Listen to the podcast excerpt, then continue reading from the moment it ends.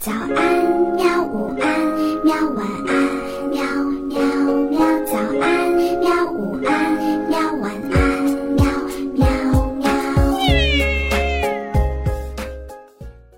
嘿嘿，哈哈，晚安，绘本。晚安，绘本。小朋友们，晚上好！今天呢，我们继续来讲故事。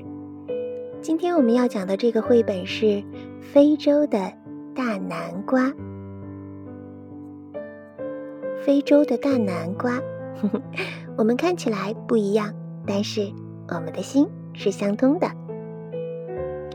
今天是交易日，米莉和茉莉发现了一个让他们爱不释手的旧收音机。他们把收音机买回了家，擦去了灰尘。打开收音机的开关，米莉和茉莉屏住了呼吸。播音员说：“非洲的一些地方正在闹饥荒。”旧收音机在一声噼里啪啦响之后，就再也不出声了。米莉和茉莉惊呆了，他们能为这些不幸的人做些什么呢？他们决定把这个不幸的消息告诉农场的农夫海格特。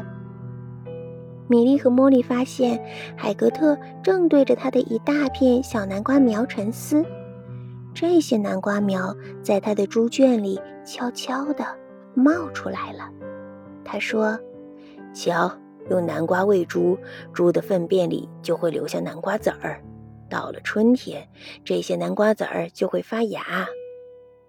轮到米莉和茉莉沉思默想了，他们想出来了一个主意。海格特，米莉和茉莉问：“如果我们用南瓜籽儿喂鸟，它们的粪便里会不会有南瓜籽儿呢？南瓜籽儿也会在春天发芽吗？”应该是这样的，海格特说。你们认为我们在树下种一些小黑莓怎么样？海格特、米莉和茉莉问：“候鸟能把南瓜籽儿带到非洲去吗？”“嗯，值得一试呀！这是一个多美妙的主意啊！”海格特说。米莉和茉莉对候鸟非常的熟悉。秋天，它们喜欢躺在草地上。看着样子，向温暖的地方飞去。米莉和茉莉跟燕子们说了他们的计划，燕子同意了。米莉和茉莉跟燕子们说：“嗯，你们可不可以把这些南瓜吃了，然后把南瓜籽带到非洲去呀？”就这样，夏天，海格特帮他们收集了一千颗南瓜籽儿。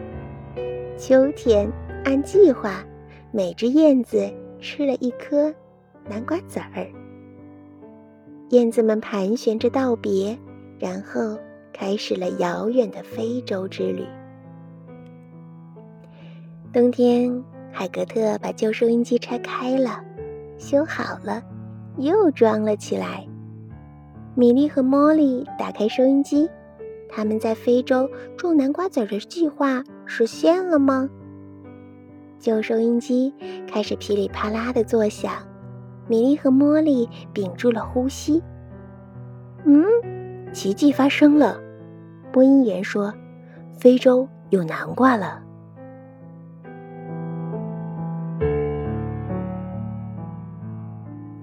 小朋友们，故事讲完了，那么该我问你一个问题了。你知道故事当中的两个小朋友分别叫什么名字吗？嗯，把你的答案写在留言区里，让我们知道你的小耳朵很认真哦。